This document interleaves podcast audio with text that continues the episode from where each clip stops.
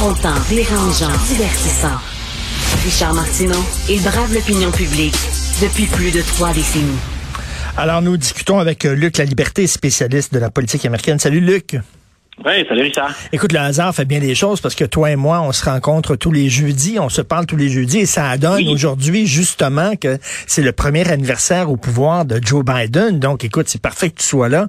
Et euh, Luc, euh, euh, dans ma tête à moi, les relations entre l'électorat américain et Joe Biden, c'est comme un gars qui rentre dans un bar, qui voit une fille absolument magnifique, la plus belle femme qu'il vue dans sa vie, et, réussit à, à l'intéresser. Il passe une nuit d'amour folle avec elle et soudainement, il se rend compte le lendemain matin qu'elle n'a pas beaucoup de conversation, par exemple.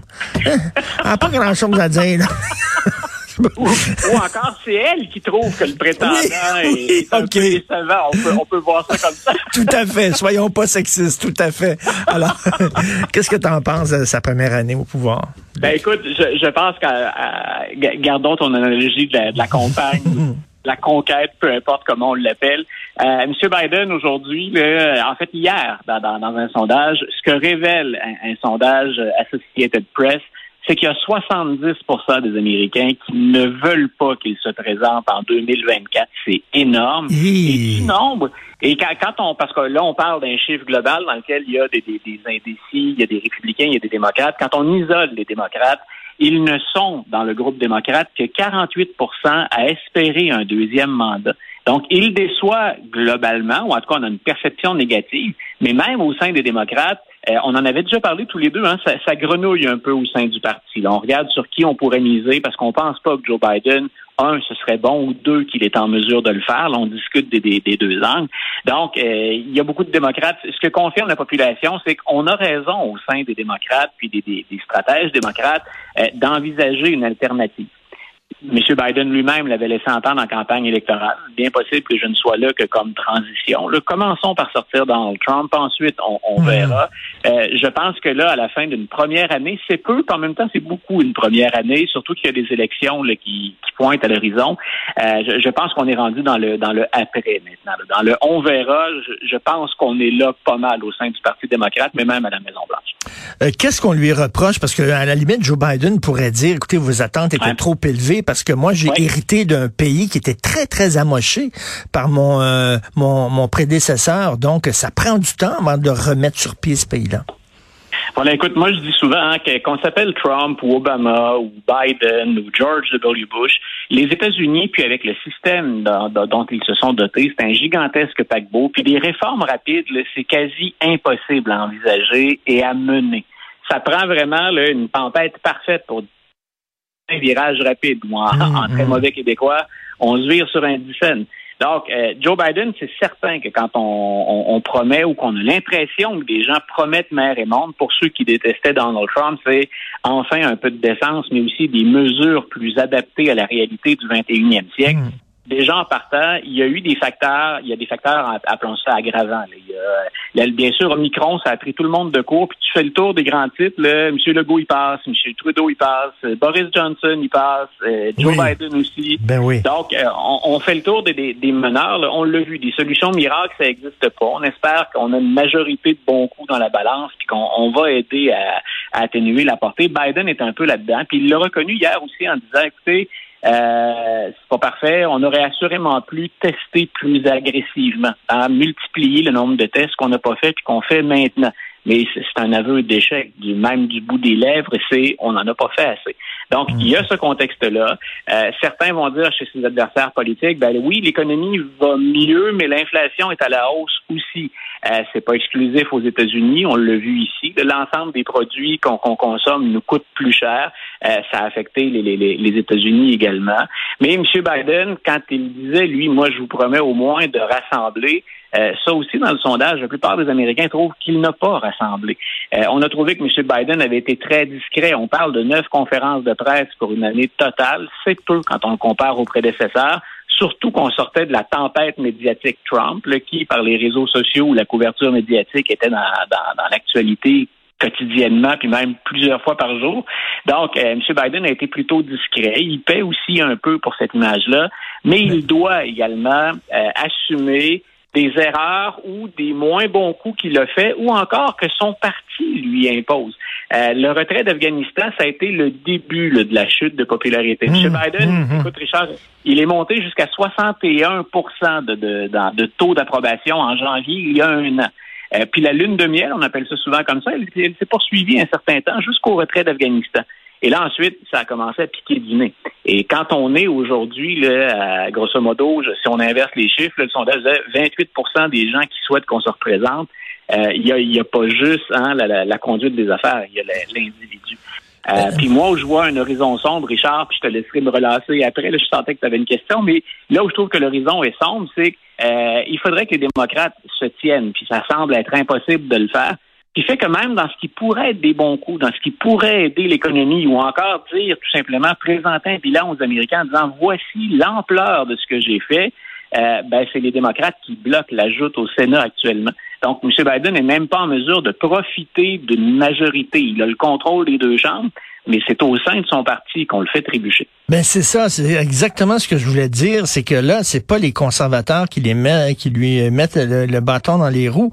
Euh, et les, les, républicains ne contrôlent pas le Congrès. Et là, on s'explique mal comment ça se fait. Il y a tant de difficultés à faire avancer les choses au Congrès.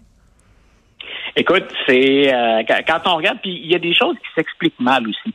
Tu vois, je peux comprendre, puis je pense que nos auditeurs le, comprennent bien aussi. Je peux à la limite comprendre quelqu'un comme Joe Manchin, qui est un sénateur qui vient de la Virginie de l'Ouest. On en a déjà parlé souvent. Euh, il est élu par un milieu qui est très conservateur, puis par des bailleurs de fonds qui, qui sont très conservateurs. Dans une région où un élu démocrate, c'est l'anomalie, c'est pas la norme, c'est l'exception. Donc, on se dit, il est entouré, peu importe ce qu'on lui prête comme intention, là, lui, quand il pense à sa réélection ou à ses appuis, il est très conservateur. Donc, on, voit ce jeu-là. C'est moins le cas de Kirsten Cinema, par exemple, qui est en Arizona. Euh, qui est en l'Arizona étant devenu maintenant carrément un swing state, hein, un État pivot. Mm. Euh, on se dit qu'est-ce qui l'expression en anglais, qu'est-ce qui l'amène ou qu'est-ce qui la drive, Madame Cinema, de s'opposer ainsi? Mais elle semble faire front commun avec Joe Manchin pour s'opposer à la quasi-totalité des mesures. Et hier, on a eu droit à un drôle de scénario au Sénat, c'est-à-dire que président Biden dit, moi, je favorise le passage de deux lois pour la protection des droits civiques. Moi, je pense que depuis 1965, depuis le moment où on a voté pour protéger les droits civiques de l'ensemble de la population, dont les droits des minorités, euh, je pense que c'est le temps qu'on ramène ça à l'ordre du jour, puis qu'on s'assure, c'est attaqué, protégeons ça. Euh, Manchin et Cinéma disent d'accord, on protège ça. Mais pour être en mesure de voter ce projet de loi-là, il fallait contourner ce qu'on appelle le filibuster ou l'obstruction systématique. Et là, ben, tous les démocrates étaient d'accord, sauf Joe Manchin et hmm. Christine Cinéma. Donc, on a parlé des deux côtés de la hmm. bouche, finalement. On est prêt à encourager la mesure, mais de l'autre côté, on n'est pas prêt à enlever une règle qui a été inventée bien après la Constitution. Hmm. Euh, donc, tout ça pour dire, dans la, la mécanique, Biden a beaucoup de difficultés. Puis en année électorale, souvent, on espère, ça avait été le cas pour Obama. C'est pas toujours des résultats euh, sur lesquels on peut compter, mais on aimerait bien que la Maison Blanche nous serve de locomotive. Et là, on est en année électorale, tous les représentants remettent leur siège en jeu, le tiers des sénateurs, puis on a un président qui est au plus mal dans les sondages. Ben il n'y a rien qui dit qu'il ne peut pas aller plus bas. Donc, quand on fait le topo chez les stratèges démocrates, il y a de quoi s'inquiéter. Euh, tu disais que la chute de Biden, sa chute de popularité, a débuté avec le retrait en Afghanistan. Il faut parler, il faut parler de la scène internationale. On a la Chine et la Russie là, qui sont vraiment deux lions. Et il y a des gens qui disent est-ce que Biden c'est la bonne personne? Parce que là, il y en a qui s'ennuient quasiment du euh, des, des mouvements de muscles de, de, de, euh, de, Trump qui roulait des mécaniques, puis qui pouvait crier fort et faire peur un peu à la Chine. Puis là, on dit, ben, ça, ça fait penser un peu à Jimmy Carter. Là. Il est un peu faible, euh, M. Biden, face à ces deux ours-là qui se réveillent. Ben, tu vois, moi, je me, je me souviens d'avoir posé la question à, un chercheur en politique internationale en disant, c'est d'accord, on s'entend pour dire que Trump est peut-être pas l'homme idéal, mais un changement de ton, puis une menace ferme qui, qui, qui pourrait être suivie d'action, est-ce que ça peut pas changer la donne? Puis on, tous les deux, en réfléchissant, on s'était dit, il faudrait qu'il soit bien entouré, mais ça pourrait. Euh, donc, je, comprends les gens qui pourraient être nostalgiques finalement d'une approche musclée. M. Trump, souvent, ben, il, s'est écroulé ou il est impulsif, mal géré la, la, la question de l'international. Joe Biden, hier, il a fait pire que ça, à mon avis. Il a été confus. Euh, je ne sais pas si tu as vu passer les nouvelles ce matin, puis moi, j'ai un peu tiqué à la fin de sa conférence de presse. Et il se met à parler de l'Ukraine, puis la Maison-Blanche a dû intervenir tout de suite après pour corriger. M. Biden dit, vous savez, en cas d'agression, les États-Unis puis les pays de l'OTAN, parce que M. Biden peine à rassembler l'OTAN autour de lui dans le dossier ukrainien. Donc, il dit, en Ukraine, s'il y a une agression grave, on va être là. Hmm. Mais ça se pourrait que l'agression soit moins grave, puis là, on verra. Euh, moi, si je suis le président ukrainien, puis que le président américain est en train de faire la distinction entre des agressions graves ou secondaires, euh, je tremble un peu, honnêtement. Qu'est-ce que je dis aux militaires sur le terrain, puis qu'est-ce que je dis à mes partisans quand le président euh, ben américain est en train d'accorder une cote aux agressions? Donc, ça a été confus. Euh, puis ça, ça, exprime deux choses. Un, je pense que c'est Richard Etu dans la presse ce matin qui disait est-ce que c'est le retour de Joe Lagaffe parce qu'on sait que ça lui arrive de se mettre le pied dans la bouche, M. Biden, ce serait pas une première. Euh, de l'autre côté, ce que ça peut montrer aussi, c'est la difficulté qu'a Joe Biden. Hein, il se voulait rassembleur sur la scène internationale. Est-ce que M. Biden est vraiment parvenu à rassurer les alliés? Est-ce qu'il a tout le monde finalement dans son camp pour dire ben c'est bien de répondre à la Russie par l'intermédiaire de l'OTAN, pas que par une position américaine, mais encore faut-il que tous les membres soient d'accord pour, ben en guillemets, aller au front face à M. Poutine, qui lui, on le sait, eh, on peut pas garantir, je prendrai pas de pari sur euh, il va entrer en Ukraine ou pas mais c'est, il va assurément profiter de toutes les occasions pour pousser les adversaires dans leur dernier retranchement. Chez Poutine, s'il bluffe, ce serait pas la première fois et il excelle dans ce domaine-là. Et si jamais, effectivement, c'est un président de transition, est-ce que ça veut dire, si jamais il décide de partir parce qu'il dit, bon, je fais pas la job comme du monde, est-ce que c'est le couronnement de Kamala Harris ou alors les démocrates vont choisir quelqu'un d'autre? Non, au moment où on se parle, parce que euh, vice-président ou vice-présidente, hein, ça, ça, peut te permettre de te démarquer, mais en même temps, c'est très difficile de, se dissocier du président qui nous a hmm. choisi. Je pense qu'on pourrait parler à, Al Gore puis il nous répondrait ça. Ah, on, se souviendra peut-être qu'il a été pris dans la tourmente du Monica Gate lui aussi, puis que ça, ça a nuit ou ça lui a ça a plombé ses chances. Euh, Madame Harris, à la fois par euh, son comportement, par sa difficulté à se démarquer, tout comme par sa grande solidarité, ça peut être une qualité, mais au plan personnel, ça, elle aussi, ça plombe ses chances. Euh, je pense que pour l'instant, on réfléchit sérieusement à est-ce qu'on serait prêt à aller à la guerre avec Kamala Harris? Donc, je dis pas qu'on l'a exclu, mais euh, autant ça semblait un choix évident il y a un an, si on recule dans le temps, autant maintenant on regarde ailleurs, on élargit les horizons, et peut-être même que c'est pas au sein de l'équipe actuelle de Biden qu'on irait chercher euh, celui dont on espère qu'il pourrait nous permettre de vaincre les républicains. Parce qu'on parlait aussi, puis tous les deux, on a discuté, je pense qu'on l'aime bien tous les deux, Pete Buttigieg ben oui. un bon candidat, ben oui. mais lui aussi est associé de près. Il est moins dans, dans l'actualité ou moins dans les médias que ne peut l'être Kamala ah Harris mais il est quand même associé lui aussi en étant ministre des Transports, secrétaire au transport. Donc, il est lui aussi associé de près à Joe Biden. Écoute, en terminant, on fait toujours, toi et moi, des petits clins d'œil au monde culturel. Euh, j'ai regardé une série euh, sous les conseils de ma collaboratrice ici, euh, Maude Boutet, qui s'intitule Made sur Netflix. Et c'est très rare, une, une, série qui parle de pauvreté. C'est rare qu'on parle de pauvreté. Il n'y a pas, il y a pas de, de gars avec des guns, il n'y a pas de mafia, il n'y a pas de monstres, il n'y a pas de science-fiction. On parle de pauvreté en Amérique. Et je, je, pense que Maude te fait une suggestion euh, avisée et tout à fait euh, tout à fait pertinente.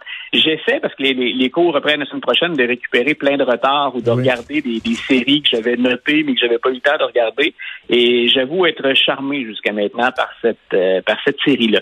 Puis en même temps, tu l'as dit, c'est peut-être moins sexy quand le, sujet de départ, c'est euh, la pauvreté, c'est les gens qui sont en guillemets en, périphérie auxquels on pense malheureusement un peu moins. Euh, coup de chapeau en tout cas à, ceux qui ont euh, utilisé ce thème-là puis qui l'ont oui, mis une, une fille, en fait, une jeune fille qui est obligée là, par, à cause de sa situation de travailler comme maid, comme comme femme de ménage finalement. Et tu vois que sa mère aussi qui doit dormir dans des stationnements de Walmart dans son auto. on parle de gens qu'on ne voit jamais à la télévision américaine. Voilà, puis on, pourrait effectivement regarder ici, mais aux États-Unis, euh, quand on fouille un peu au-delà des grands titres, c'est une réalité qui parle à de plus en plus de gens. Tout à fait. Et, quand on parle d'écart de richesse, d'inégalité hein, dans la répartition de la richesse ou des, des, opportunités, je pense que ça, ça frappe dans le mille. Ça va peut-être faire plus de bruit ou conscientiser plus de gens que bien des études de, de, de grands intellectuels ou de maisons de recherche. Que c'est bien dit, tout à fait d'accord avec toi. Merci beaucoup, Luc. Toujours un plaisir de te parler. Bonne journée. Salut, une bonne journée. Salut.